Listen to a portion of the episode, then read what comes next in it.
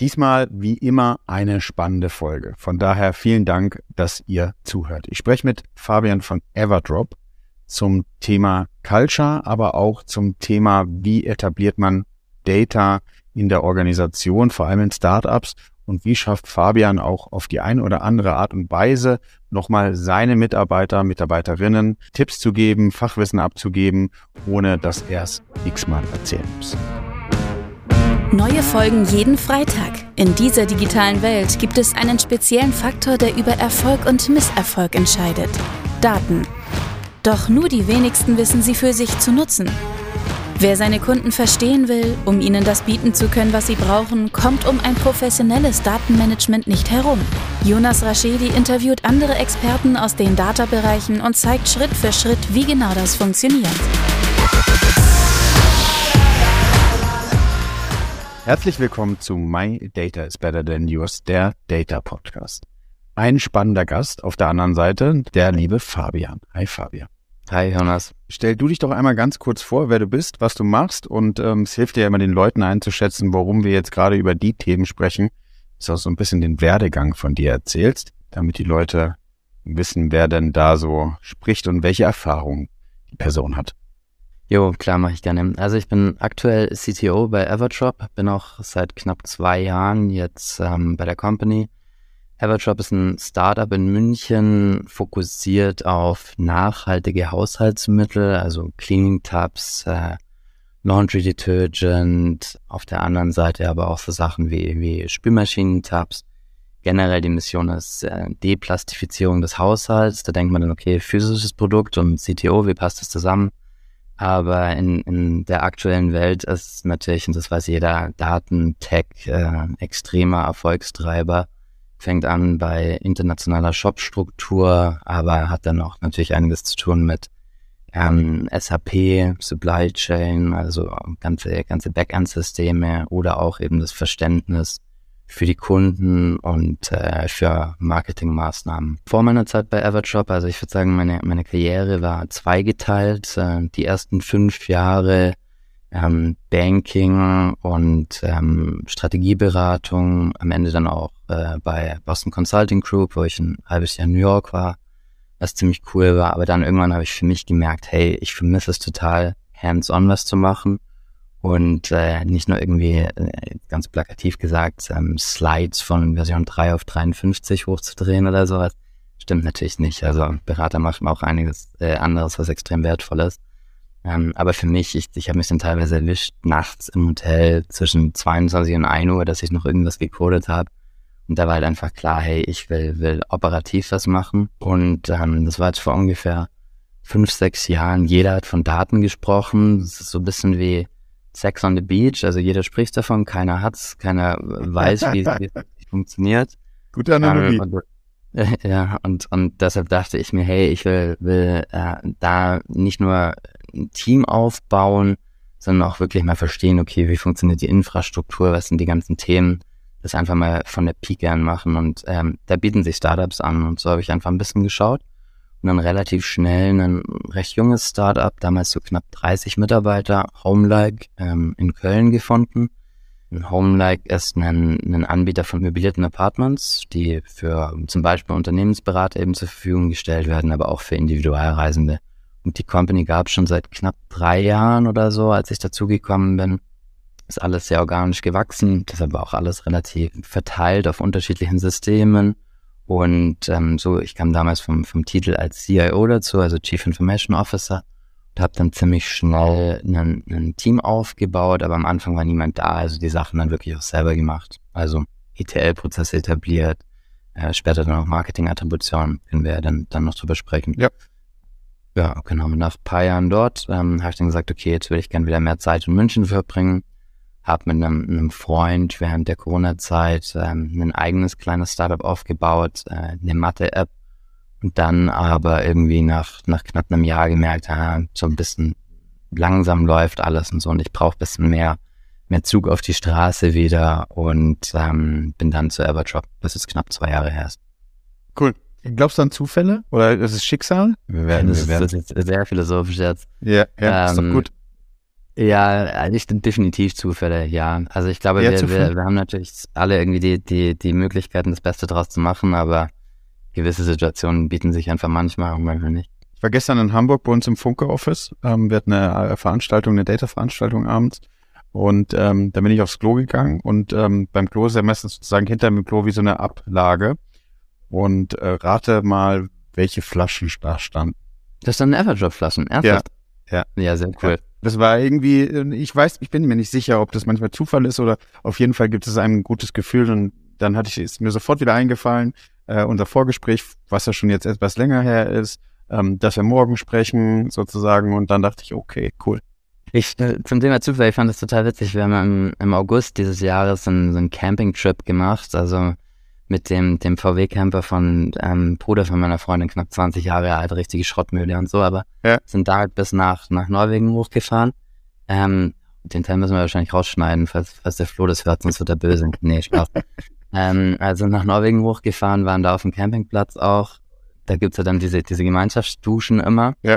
Und ich kam aus der Dusche raus und äh, sah dann tatsächlich auch, obwohl wir natürlich in Norwegen nicht vertreten sind, aber sah dann eine, eine Evershop Duschgelflasche und das war dann auch, okay, crazy. Also wie die schon rumgereist ist wahrscheinlich.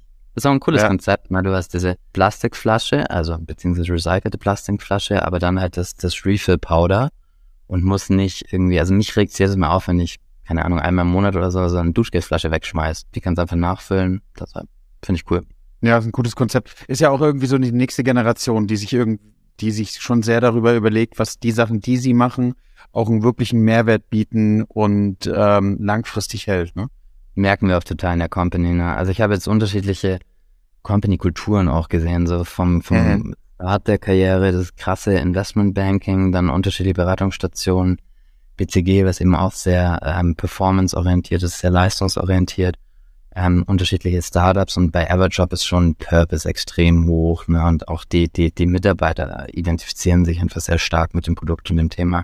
Was glaubst du, braucht man? Braucht man, braucht man eher die Leistungskultur? Braucht man eher den Purpose? Ist es unterschiedlich, ihr Geschäftsmodell?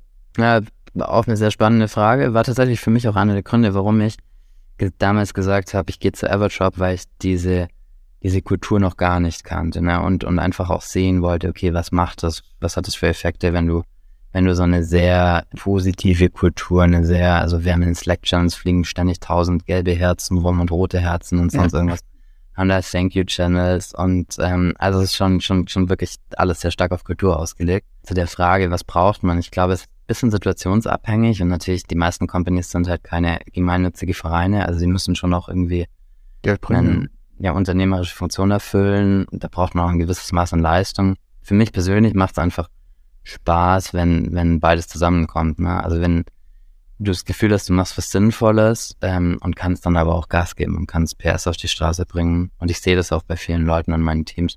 Wenn man so ein bisschen den Schwank, Schwink, Schwank, nee, wenn man so ein bisschen den, den Wechsel zu Data macht und dann darüber mhm. spricht, jetzt hast du verschiedene Perspektiven kennengelernt, Performance-Kulturen, ähm, Purpose-Kulturen. Wie sah es im Data-Bereich dann aus? Ja, also ich der erste, ich meine, klar, während, während der Zeit beim, beim Banking und in der Beratung hast du natürlich auch immer mit Daten zu tun. Da war es ja. im Wesentlichen die Analyse davon. Und so, so, so kam das irgendwie auch bei mir. Also ich habe ganz ursprünglich mal Mathe studiert und, und äh, irgendwie auch so ein bisschen Statistik unterrichtet und so.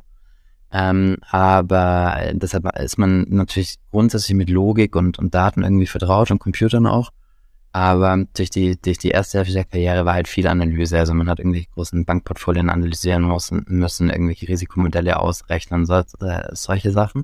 Der zweite Teil war dann mehr eben bei, bei Home-like schauen, dass Dateninfrastruktur auch funktioniert. Also davor war es meistens, hast irgendwie ein Excel-Sheet oder sonst was und musst ja. dann darauf ein bisschen, ein bisschen rumanalysieren, was glaube ich viele als ersten Schritt auch oder als Intro in, in Data Science finden. Die sind vielleicht ganz gut mit mit Excel oder Google Sheets, fangen dann an mit Python und bisschen Pandas und sowas, was ein sehr, sehr dankbarer und einfacher Einstieg ist, der auch schnell irgendwie rewarding ist, weil du Erfolge siehst. Aber ich glaube, was, was dann wirklich das, das Komplexe ist und der komplexe nächste Schritt ist dann auch Dateninfrastruktur. Also wie bekommst du sinnvoll, regelmäßig, verlässlich die Daten aus den unterschiedlichen Source Systems in irgendein Data Warehouse, in irgendein somewhat standardisiertes Format. Es flog ja oftmals so dieser Data Lake, ähm, Data Lake Bezeichnung rum. Ja. Bringt in meinen Augen nicht so richtig viel. Also du musst schon irgendwie an irgendeinem Punkt mal sagen, okay, was ist das, wie, wie bilde ich meine Business-Objekte in meiner Datenlandschaft ab?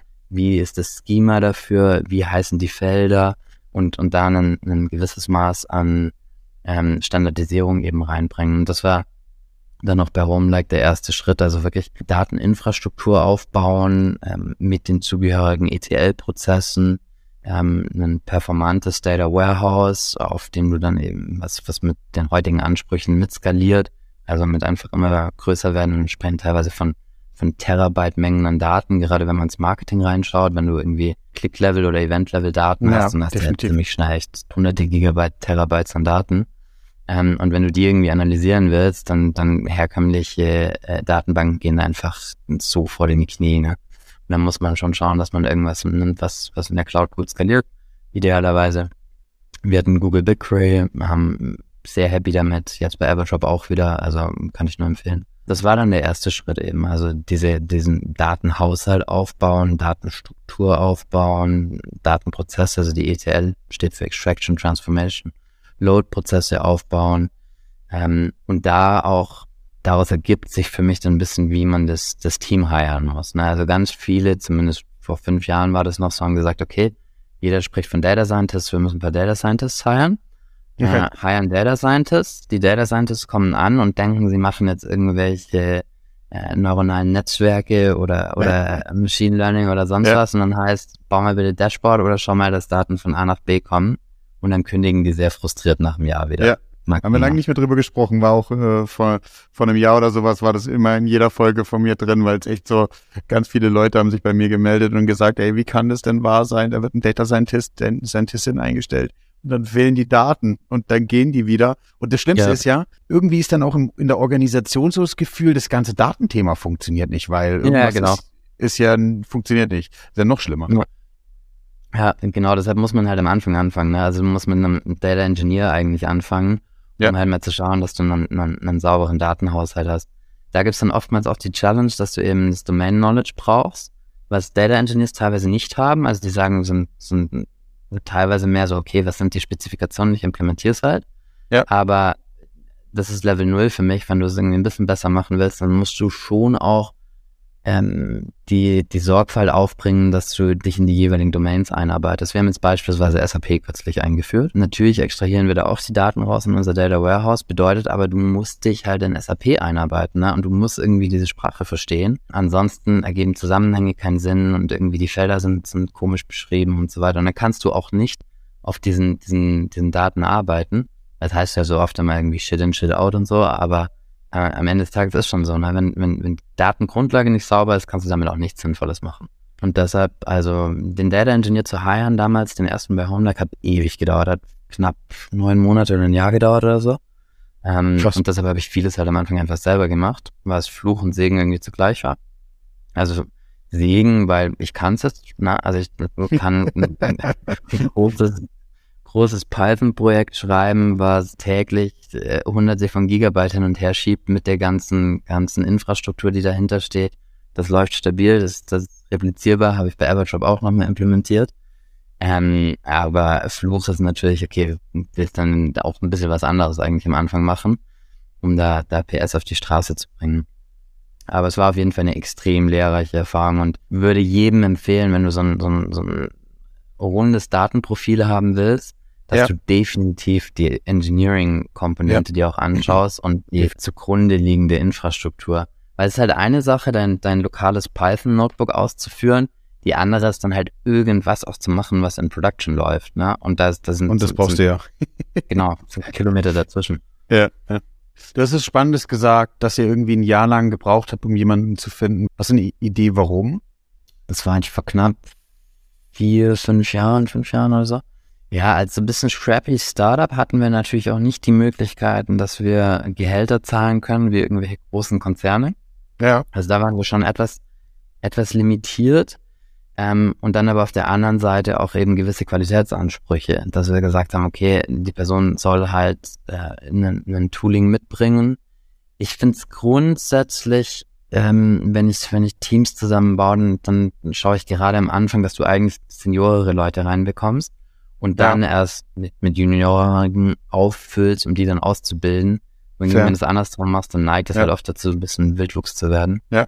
Ich glaube, die zwei Sachen, dass wir halt recht hohe Ansprüche hatten, aber trotzdem jetzt nicht so, so extrem gutes Gehalt zahlen konnten, hat es dann schon schwierig gemacht, weil dann, dann musstest du jemanden finden, der wirklich nach an der Stelle nach Köln kommen will und ähm, aber auf der anderen Seite trotzdem die Skills hat. Am Ende hat es gut geklappt, aber war schon eine lange Suche auch. Ja, ich habe das Gefühl, wir haben ja vorhin über Purpose und Co. gesprochen, dass, ähm, dass es schon, es gibt genug Leute, die, glaube ich, nur in Startups arbeiten wollen, oder? Und die, die, wo dieser okay. Purpose-Gedanke schon sehr wichtig ist. Und dass sie, unabhängig von, von Generation Z, so irgendwie was erreichen, also was gemeinsam mit aufbauen wollen, von, von Grund auf. Ja, das, das, das, das glaube ich auf jeden Fall auch. Das mit, also Hiring mit Evertrop ist natürlich deutlich leichter als, als mit Homelike damals, ne, weil ja. das ist was von, von der Mission einfach, den, den kann man sich deutlich einfacher verschreiben und, und es ist ja auch, wie man es dreht und wendet, ne, am Ende des Tages, wie viel CO2 da und wie viel Plastik und wie viel Chemikalien eingespart werden, irgendwie egal. Das, was eingespart wird, ist halt klar, ne, also je mehr, desto besser, aber ähm, da, da gibt es ja keinen Zweifel daran, dass es dass es auf jeden Fall eine gute Sache ist. Bei Homelag war es halt nicht so stark in der Message. Ne? Da sagt man möblierte Apartments, ähm, die vermitteln, ja, das ist, ist halt transaktionaler ein bisschen. Deshalb ist das wahrscheinlich nicht so convincing. Aber was, was deinen Punkt betrifft, äh, auf jeden Fall, es gibt, gibt etliche Leute, die können, glaube ich, auch gar nicht mehr nicht in Startups arbeiten. Du kommst ja sozusagen aus der Technik und man hat ja immer so diese Sache, wo hängt Data, hängt Data irgendwie bei, bei Marketing, hängt, okay. geht er bei der, bei CTO in Startups ist schon mein Gefühl, je nach, oh gut, jetzt muss man aufpassen, je nachdem, ob es ein technisches Startup ist oder ein, oder ein sehr marketinggetriebenes Startup, da startet, glaube ich, das Thema Data. Ist aber natürlich die Erfahrung von, wie baue ich überhaupt eine, eine gesamte Grundstruktur. Jetzt will ich hoffentlich, äh, kriege ich keinen Shitstorm, aber wenn du Marketing und Data aufbaust, das heißt Marketing besteht und du ziehst da erstmal Data rein, dann ist, habe ich das Gefühl, das werden irgendwie mit Funnel.io oder mit Supermetrics oder was auch immer irgendwie mit irgendeinem Connector Daten gezogen und in, in Google Sheets abgelegt. Also ja. überhaupt nicht drüber nachgedacht, wie kann man das ähm, performant machen, wie kann man die Zahlen ja. validieren, sondern schnelles Zusammenklicken. Und auf der anderen Seite hast du bei, ich muss, ich muss jetzt beide bashen, auf der, auf der IT-Seite eher das, die Situation, die wollen immer das große Ganze bauen. Ja. Große Variante, ganz sauber, was dann auch wieder langsam ist. Was ist so deine Erfahrung? Ich glaube, du hast zwei, zwei Punkte angesprochen, die super spannend sind. Wo platziert man in der Organisation Data oder wo, wo wächst es originär? Ja. Und würde ich dir recht geben, dass gerade in Startups das oftmals, weil der, der, der größte Hebel ist im Marketing einfach. Du ja. gibst Geld aus und kriegst dafür, in den allermeisten Business Cases zumindest, kriegst dafür irgendwie Revenue. Und wenn du darin besser wirst, dann ist es einfach ein, ein extremer Beschleuniger für das Startup. Aber an, an der Stelle, ich glaube, es gibt unterschiedliche Möglichkeiten. Also klar, Marketing geht, dann, dann hast du eher so, so Marketing-Data. Du kannst es ins Produkt, also wenn man jetzt so vom modernen Produkt spricht, digitalen Produkt, kannst du natürlich auch Data platzieren. Ähm, wäre relevant für, für Auswertung von AB-Tests, so, so Customer Understanding, wie nutzen die Leute das Produkt. Und ich glaube, am Ende, was auch noch halbwegs viel Sinn ergibt, ist es in Finance zu, zu setzen. Also das ja. Data dann eher so ein erweitertes Business Intelligence ist. Das sind so ich, ich würde sagen, die drei Möglichkeiten, die es gibt. Oder du hast was, wo du Zentraldata hast und dann, vielleicht Businesspartner in den jeweiligen Abteilungen. Kommt man schnell dann zu dem Thema Central oder Decentral, wie, wie autonom sollen die es selber machen. Da ist meine Erfahrung dann führt oft dazu, dass du viel Energie und Zeit in Resolution von Conflicts oder von Ungereimtheiten investieren musst. Ja. Genau, aber zu, zu der Frage, was ist meine Erfahrung mit Data und Marketing an der Stelle? Also bei Homelike war es so rum, dass ich aus dem Datenbereich dann irgendwann das Performance Marketing übernommen hat, habe. Ich war knapp sechs Monate dabei, neun Monate oder sowas, als unsere ähm, CMO-Position damals verkannt wurde. Und, und dann haben wir gemerkt, hey, wir können extrem viel automatisieren. Also insbesondere jetzt ein, ein plakatives Beispiel. Wir haben extrem viel Werbung auf Google gemacht, logischerweise, weil dann du, du suchst nach einem möblierten Apartment, du klickst Definitiv, dann nicht auf irgendeine Instagram-Werbung, hey, cool, Weniger. möbliertes Apartment buche ich doch gerade mal. Sondern du musst natürlich danach suchen. Und oftmals hat das eine regionale Komponente, ne? angefangen von der Stadt, weil ich meine, du willst es ja in einer gewissen Stadt haben, aber teilweise dann eben auch noch in der Nähe von irgendwelchen Points of Interests, Und drum hatten wir so ein Projekt beispielsweise, wo wir alle möglichen Points of Interest von, von OpenStreetMaps ge gecrawlt haben und ähm, dann auf Basis der, der Location-Daten relativ regelmäßig, also mehrmals pro Tag geschaut, okay, was haben wir da an Supply in dem Bereich und dann wirklich Kampagnen und Ads da zusammengestellt, so Beispiel Apartments in der Nähe US Embassy in Berlin. Und dann hast du halt nicht nur eine, eine extrem klar mega longtailig, aber sehr spezielle Ad, die eben dann auf äh, US Embassy in Berlin verweist und sagt, okay, so und so viele Apartments sind da in der Nähe. Das ist natürlich von der, von der User Experience ganz gut. Also da halt äh, angefangen, extrem viel zu automatisieren ähm, und dann früher oder später das ganze Performance-Marketing mit Steuerung dann auch übernommen. Und da bist du schnell dann bei der Frage und deshalb glaube ich schon, dass es sinnvoller ist, aus der Daten- bzw. Business-Seite zu kommen, dass du sagst, okay, ähm, wie mache ich eine Kapitalallokation eigentlich across my channels, wenn du, wenn du mehrere hast, ja, was du ja meistens hast, dann, dann bist du schnell bei dem Attributionsthema und da brauchst du schon mehr einen ganzheitlichen Blick. Also ich glaube, da kannst du nicht die, die einzelnen Dumps, die du halt aus Google, ähm, Google Ads Manager oder, oder im Facebook Ads Manager oder sowas bekommst, kannst du nicht einfach miteinander kombinieren, weil wenn du es tust, dann hast du irgendwie ähm, Umsätze, die, die ein Vielfaches von dem sind, was du eigentlich tatsächlich gemacht hast. Spannend. Ich finde es auch nochmal gut und das hilft, glaube ich, nochmal auf vielen Seiten, das mitzugeben. Hast du nochmal, also hast du Fails? Was waren so die, du hast auch selbst gesagt, du hast es jetzt über, oder du hattest es dann auch ein Jahr lang selbst aufgebaut. Ähm, ja. Was waren denn die Erkenntnisse, die du anderen mitgeben wollen würdest? Also insbesondere jetzt mit, mit den zusätzlichen Erfahrungen, die danach kamen. Ne? Also bei Homelike kannte ich halt das eine. Ich würde auch sagen, okay, gegeben der Settings haben wir das ganz gut gemacht, weil wir viele ähm, proprietäre Datensources hatten. Also wir hatten halt eine interne eigene Datenbank und jetzt nicht irgendwie so ein standardisiert, klar, Facebook gab es auch und Google gab es auch und so, aber eben auch ein paar eigene Systeme, die hart gecustomized waren, wo du die eigenen Konnektoren zwangsläufig schreiben musstest. Ähm, bei Everdrop, beispielsweise, als ich dazu gekommen bin, hatten wir damals schon Y42 implementiert. Das ist so ein Data Orchestration Tool, Startup ja, aus Berlin. Ja. Das bringt schon extremen Speed, auch mit jetzt nicht so viel Knowledge. Ne? Also du, du, du musst nicht ein krasser Data Engineer sein, um da dann irgendwie schon einen Data Warehouse somewhat holistisch zu befüllen. Also, dass du deine unterschiedlichen Datenquellen zusammenbekommst und dann eben auch den ganzheitlichen Blick einnehmen kannst.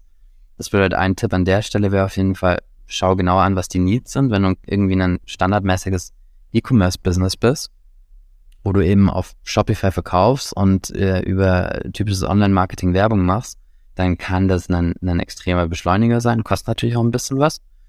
Ähm, wenn du aber dann überlegst, irgendwann mal ähm, das extrem zu skalieren und zu, zu customizen und auch eigene Systeme hast, die dann nicht mehr ganz so Standard sind, muss man schon überlegen, dann ist man halt eben in dieser Buyer-Build-Diskussion.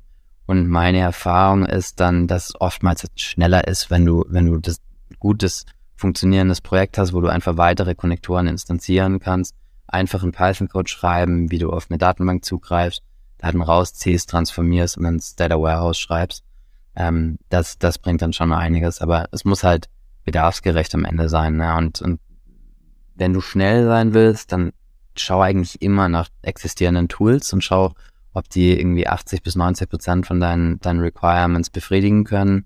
Wenn du sagst, du hast ein bisschen mehr Zeit oder hast spezielle Requirements, dann bist du wahrscheinlich eher in einer Situation, wo du überall selber bauen oder customizen nachdenken kannst. Was sind so die, die, die Quick Wins, die du empfehlen würdest? Ich glaube, es hängt sehr von der Situation ab. Also was waren Quick Wins? Beispiel bei Everdrop. Ähm, ist jetzt auch knapp schon, schon zwei Jahre her oder sowas. Wir hatten äh, damals ein, ein Warenwirtschaftssystem, aber hatten eben keinen so einen, so Standardkonnektor. Aber da ist alles zusammengelaufen und dann hatte ich da geschaut, okay, wie können wir relativ schnell da die Daten rausbekommen und das Data Warehouse bekommen. Und das hat sich auf jeden Fall gelohnt, äh, weil das war ein Punkt, wo alle, alle Orders zusammengelaufen sind und du schon irgendwie eine eine konsolidierte, aggregierte Wahrheit hattest.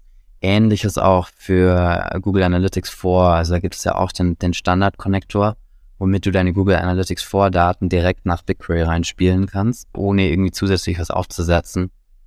Das ist dann, weil die allermeisten Leute haben, haben Google Analytics, ne? Also aktuell wahrscheinlich noch Universal, aber das wird ja gesunsettet, ich glaube Ende 2023 ja. oder so. Ja, das hat sich ähm, ein bisschen verschoben, und, aber dann ja, genau. Ja, und, und dann musste GA4 machen. Und da sind fünf Klicks oder sowas und du hast deine, deine Eventdaten in BigQuery und kannst darauf Analysen machen, kannst anfangen, irgendwie auch in Richtung Attribution zu arbeiten. Das sind so zwei Sachen, die, ich glaube, für viele relevant sind, also insbesondere in, in der Startup-Szene und sich auch relativ schnell dann umsetzen lassen. Also schau auf der einen Seite, wo hast du irgendwie eine aggregierte Wahrheit und, und schau, ob du das anzapfen kannst, ob du das vielleicht schon tust. Ähm, und auf der anderen Seite schau, wo gibt es irgendwie, wie jetzt eben so ein GA-Connector, wo gibt es Sachen, die out of the box schon gut funktionieren. Ich werde öfters gefragt, was sind so die, die, die äh, Sachen, wo du, äh, was du lernen kannst. Dann äh, juckst mich immer in den Fingern, sage ich, äh, äh, lese meine Bücher, aber wir wollen ja nicht immer viel Eigenwerbung machen. Ähm, okay. Du hast jetzt ein Jahr lang gelernt äh, im Data Engineering, Learning by Doing. Ähm, hast du Udemy-Kurse, YouTube? Was hat dich so begeistert? Ich habe mich ja. mit, mit Gestern haben sich Leute vorgestellt an einem Tisch und der eine verantwortet in einem größeren Unternehmen Data und ich glaube, entweder hat er Steinmetz gesagt oder Straßenbauer. Er ist jetzt schon ein bisschen älter, also er hat schon ein paar Jahre auch jetzt Berufserfahrung im Data-Bereich. Er ist jetzt nicht gerade frisch eingestiegen, das heißt, er hat wohl seinen Job auch da jetzt richtig gemacht.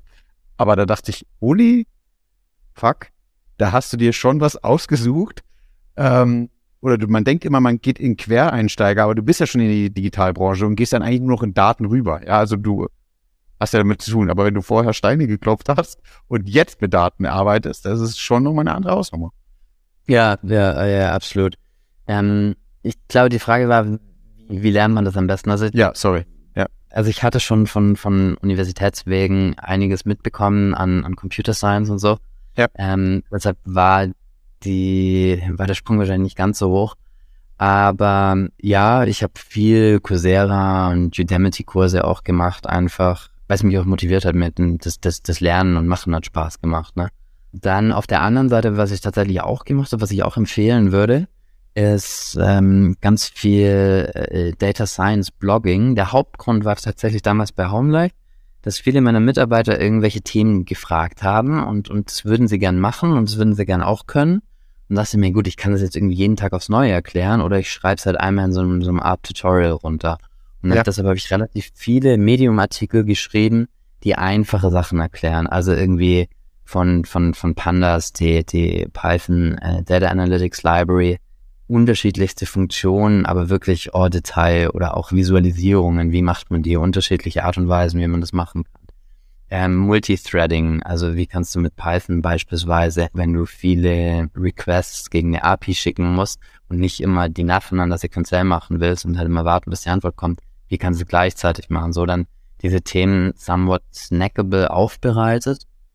Und auch jetzt fällt es mir wieder auf, die, die sind immer noch total relevant. Es gibt jetzt immer noch Mitarbeiter, die fragen mich nach Sachen und dann sage ich hier, lies dir den Artikel, lies den Artikel. Ich schaue selber teilweise nach ja. Ähm, aber meine cool. Erfahrung damit war, und das wirst du mit deinen Büchern sicher auch gehabt haben, wenn du dich jetzt mit einem Thema auf so einem Level auseinandersetzt, dass du es erklären kannst, dann hast du es verstanden eigentlich. Ja. Und sehr geil. So, so lernt man die Dinge äh, und so lernt man sie auch gut und, und nachhaltig. Vielleicht noch ein letzter Satz. Irgendwie äh, Projekte rausbringen und, und, und was machen, weil klar, man kann tausend Kurse machen, aber das ist halt immer irgendwie trocken schwimmen. Ne? Also du, du, du musst auch mal schauen, dass du die Steps dann machst. Und das kann am Anfang hacky sein und, und irgendwie alles links und rechts auseinanderfliegen, ist auch egal. Aber wenn, wenn du irgendwas was deployst, dann ist das schon nochmal eine spezielle Erfahrung. Ja, es ist ein sehr guter Grund. Das ist auch, ich versuche ja mal meine Learnings dann im Newsletter zu machen. Das wird auf jeden Fall ein, ein Learning sein, nochmal klar zu sagen, wenn du es schaffst, ein Thema so aufzubereiten oder selbst so verstanden zu haben, dass du es anderen beibringen kannst, dass die es dann auch wieder auch sie verstanden haben, dann funktioniert es. Das ist sozusagen das Ziel. Ja, definitiv. Cool. Was man sich ja so ein bisschen auch schon festgestellt hat, ganz viele Startups entstehen aus Daten. Ähm, äh, Daten wird irgendwie perspektivisch gefühlt irgendwie auch ein Teil in der P&L-Wertigkeit haben. Wie wichtig wird das Thema Data im Gesamtkonstrukt nochmal? Super Frage. Also ich glaube, vieles wird commoditized werden. Ja. Da darf man sich auch keine Illusionen machen. Also irgendwie, es wird dann eine, eine, eine Konvergenz geben, unterschiedliche Abstraktionslayer, aber dass, dass diese, diese Interprobability relativ hoch sein wird, dass diese, diese ETL-Themen, die werden more or less commoditized werden, so dass man dann noch ein bisschen rumtweaken muss. Ja. Aber ich glaube, am Ende des Tages wird man da dann die Benefits rausholen, wenn es um Optimierung geht. Also wenn du sagst, okay, ich will jetzt mein, mein, mein Storage, meine Kosten optimieren, du hast PNL angesprochen, Da gibt es natürlich unterschiedlichste Möglichkeiten. Also BigQuery beispielsweise kannst du die, die Tabellen sinnvoll partitionieren, also überlegen, wie machst du Retention und Deletion Policy und so weiter. Also das wird auf jeden Fall relevant werden. Wird eine interessante Entwicklung sein, zu sehen, wie stellen sich Unternehmen auf im Sinne von zentral versus dezentral. Also hast du einen, einen zentrales Datenteam, was QA macht, was die Hoheit auf Dashboards hat, Hoheit auf Daten? Ähm, oder hast du das dezentral in den, in, in den äh, unterschiedlichen Business Units, die dann einfach einen, einfach einen, die dann einen Data Analyst beispielsweise haben, der auf einen, einen zentralisierten Data Mart zugreift, sowas in die Richtung. Meine starke Hypothese ist, dass es irgendwie so eine Mischung sein wird, also dass es nicht, nicht das Extreme in die eine oder andere Richtung sein wird, aber dass du schon einen, einen starken, qualitätsgesicherten Kern hast und auch qualitätsgesichert, ja, und so, so implementieren wir es jetzt auch. Also das, das ist unser das zentrale äh, unser Team sozusagen. Ja. ja, genau. Ja. Und dass du eben sagst, okay, wir haben gewisse Daten, die sind qualitätsgesichert und wir haben gewisse Dashboards, gewisse Standard-Reportings, die ja. sind qualitätsgesichert. Und dann gibt es halt eben noch Wegwerfanalysen links und rechts. Ja. Und ähm, die können von jedem, der halt irgendwie SQL schreiben kann, gemacht werden. Also, also die, die, die klassische Wellenbewegung ist ja immer so, ich bin ja großer Vertreter des Hub-and-Spoke-Modells, weil das kannst du schon sehr flexibel einsetzen. Ja, kannst die Spokes recht groß machen, die kannst du recht klein machen, kannst ja. zentral viel vorgeben. Nicht, dass ich jetzt sozusagen immer zentral sitzen will und muss, aber ich glaube, das ist schon die Reise, die, die, die man nutzen sollte oder das Konstrukt, was man nutzen sollte, um wirklich das gut aufzubauen. Da habe ich gestern ähm, bei unserem zweiten, zweiten Data Day wird äh, er da auch sprechen, der Tim von FreeNow okay. ähm, hat mal erzählt, ähm, jetzt gestern Abend auch, wie er in fünf Jahren über siebenmal das Data Team umstrukturiert hat, irgendwie mit 16 Leuten gestartet und am Ende sind es, glaube ich, jetzt über 100. Oh, wow. Krass, wie er da die unterschiedlichen Teamskonstrukte macht. Und er endet jetzt gerade, Spoiler-Alert, ähm, mit einem Hub-and-Spoke-Modell, was ich sozusagen auch äh, verfechte. Von daher äh, darf er dann auch gerne sprechen, weil er meine Meinung hat. Nein, Spaß. Ähm, das geht, äh, das geht in die Richtung. Cool. Ich glaube, sorry Jonas, vielleicht noch ein ja, Punkt, den ich, ich nicht so stark gefunden habe. Ich glaube, ich hätte es vorhin irgendwie früher mal angesprochen, aber diese, diese Domain-Expertise ist, ist meines Erachtens auch extremst wichtig, dass du, dass du da ähm, saubere Daten hast. Also, dass du wirklich auch, und da bin ich mir tatsächlich noch nicht ganz sicher, wie das Ergebnis sein wird. Also, dass die Data Engineers und, und Data Analysts dann wirklich auch in die Teams, in die Themen, in die Businessprozesse reingehen müssen, um die zu verstehen, um es dann eben datenseitig sauber abzubilden. Oder ob das was sein wird, was aus den Teams herauskommt und, und dann mehr per Push in die Datenteams reingegeben wird. Was da deine? Ja, wir, wir sind Dienstleister, also man spricht immer von Hub- und Spoke-Modell, aber wir sind in der zentralen Funktion Dienstleister. Wie du sagst, unsere Aufgabe ist es, den Fachabteilungen, die die meiste Expertise haben, die Daten vorzubereiten. Und wenn halt die, die Fachabteilung schafft, sich eigene Analysten anzuschaffen, sich schafft irgendwie eine gewisse Expertise aufzubauen, dann ist es sehr wichtig, weil dann ist, das zeigt, dass die Probleme, die eine Fachabteilung hat, glaube ich, so spezifisch sind, dass es nur Leute lösen können, die maximal nah dran sind. Und dann ist unsere okay. Aufgabe, diesen Leuten zuzuarbeiten. Also von daher vertrete ja, ich vollkommen, vollkommen komplett deine Meinung. Das ist interessant, weil ich, ich, ich könnte mir tatsächlich auch vorstellen, dass du irgendwie so eine Konvergenz von Strategieabteilung und Datenabteilung und Inhouse Consulting oder sowas hast, was ja. das dann ein bisschen wieder umdrehen würde, weil du dann sagst, okay, ich habe schon diese Expertise auch natürlich nicht bis auf die die die ähm, die kleinste Schraube in dem zentralen Team, aber ich, ich habe die schon zu so einem Maß, dass da auch wirklich Impulse rauskommen können und und ähm, nicht nur auf Anfrage was gemacht wird ich glaube auch, dieses, das ist ja der, der wirkliche Key, das merke ich immer wieder, Data-Driven Company bedeutet Culture, das bedeutet wirklich, wie schaffst du eine enge Zusammenarbeit? Und das ist nicht irgendwo zentral sitzen, auf die Fachabteilung zeigen, sagen, die kriegt's nicht hin und andersrum Fachabteilung sozusagen zentral sagen, ja, die stellen mir nichts bereit, sondern es ist, wie man früher die IT auch verwandelt hat. Ne? Es ist mhm. einfach eine Art und Weise, wo man eine gute Lösung finden muss. So, die Zeit äh, neigt sich dem Ende, lieber Fabian. Das ist auch immer sehr kurzweilig. Vielen Dank. Äh, ich hatte jedenfalls äh, das Gefühl, dass es sehr kurzweilig ist. War sehr cool, auch am Anfang so ein bisschen über andere Themen zu sprechen. Zwei Fragen, aus die du oder meine Gast ja nie rauskommt, ist, was machst du privat mit Daten? Ja, das ist, was mache ich privat mit Daten? Und der zweite Film, der zweite war, damit du die beide auch gleich überlegen kannst, äh, war ja der Filmtitel. Welchen Filmtitel würdest du sozusagen deinem Data Game geben? Und äh, für alle Hörer und Hörerinnen, äh, Fabian überlegt wieder, weil unser Vorgespräch war schon so lange her, glaube ich, dass er es wieder vergessen hat.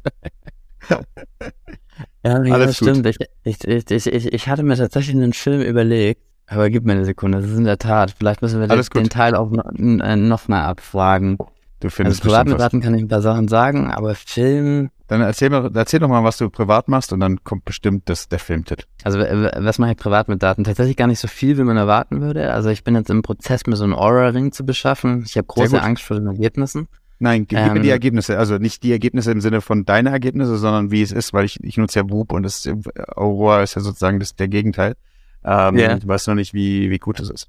Ja, ich habe in, in der, also ich habe große Angst davor, weil ich befürchte, dass es so, so potenziell Sachen verstärken kann, die man, die man sonst gar nicht gesehen hätte, ne? Keine Ahnung. Der Ring sagt, du hast schlecht geschlafen, du fühlst dich aber eigentlich gut. Ja, ja. Und schaust drauf, schlecht geschlafen. Ah, nee, das ist jetzt blöd irgendwie heute. Aber let's see. Also und ansonsten halt mit Daten. Ich mache mach relativ viel Finanzanalyse, ähm, äh, Immobilienanalyse. Ich finde es immer, immer hilfreich, wenn du eine Message rüberbringen willst, die Daten äh, aufbereiten und dann eben eine Slide machen und, und, und, und, und visualisieren. Ich habe am Anfang von Corona, das war tatsächlich ganz eine, eine, eine recht lustige Erfahrung, ähm, weil das RKI keine, keine API angeboten hat. Ähm, ja. Ich habe es mega spannend fand, die Entwicklung live zu verfolgen, habe ich wirklich jeden Tag diese PDF runtergeladen und dann die, die 400 Landkreise oder was wir in Deutschland haben abgetippt und äh, in eine App gekippt, um dann so eine relativ früh schon, das war, war irgendwie 2020, I don't know, die, early 2020 und dann dort eine, eine App gebaut, wo der Zeitverlauf visualisiert wurde, bevor es das halt dann, dann schon John Hopkins und so weiter gab. Aber ansonsten generell halt, wenn ich irgendwelche Themen spannend finde, hole ich mir die Daten dazu, schaue sie mir an, analysiere die hoch und runter. Ist dir der Filmtitel eingefallen? Beauty and the Beast oder sowas? Äh, ja. Ich würde sagen, ich weiß gar nicht warum, aber ich glaube, das hatte ich damals im Kopf. Oftmals Beast vielleicht, weil man so auf, auf biestige alte Strukturen aufsetzt und dann, dann schaut, ja. dass man die irgendwie gezähmt bekommt und dann schaut, dass man nach vorne hin irgendwie eine, eine, eine schöne API exposen kann, die dann konsumierbar ist und die von Leuten genutzt werden kann. Ähm, ja, wahrscheinlich äh, Beauty and the Beast, äh, zumindest in der Kürze der Zeit.